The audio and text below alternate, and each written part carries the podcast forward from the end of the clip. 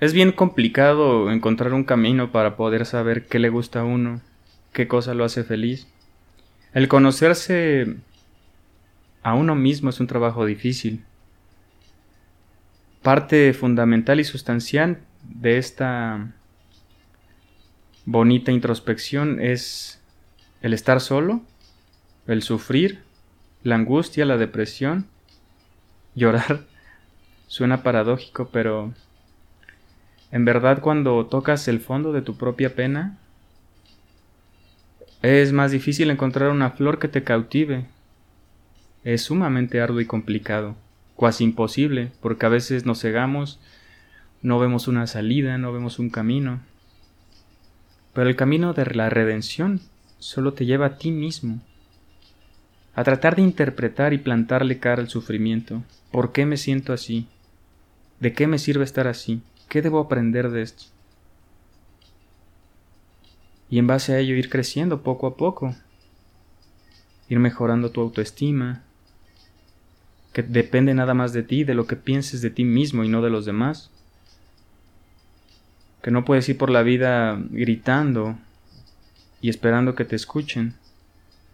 Y tampoco puedes ser muletilla de nadie, sino de ti mismo.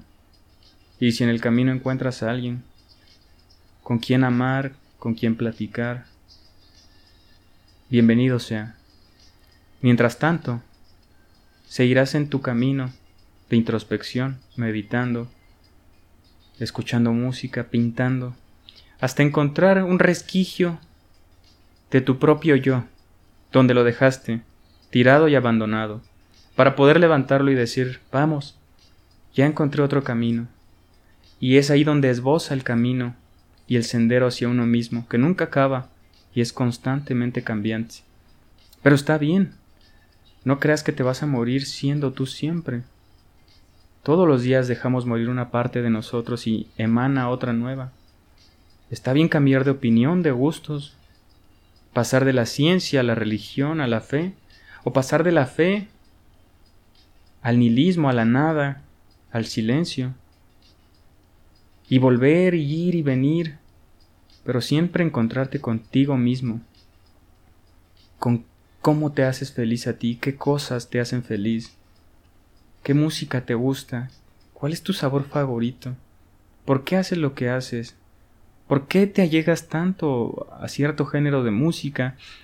¿Por qué te gusta tanto cierto patrón de personas? ¿Qué te gustan las personas? ¿Qué ves en ellas? ¿Qué no te gusta? ¿Qué no te gusta de ti? Respóndete estas preguntas. Tal vez no te acerques a ti mismo, pero tal vez te acerques a otras personas. Tal vez te quite un prejuicio y puedas aceptar al otro como viene, sin colonizarlo, sin esperar a que sea como a ti te gustan las personas, y aprender de ellos. Te mando un gran abrazo.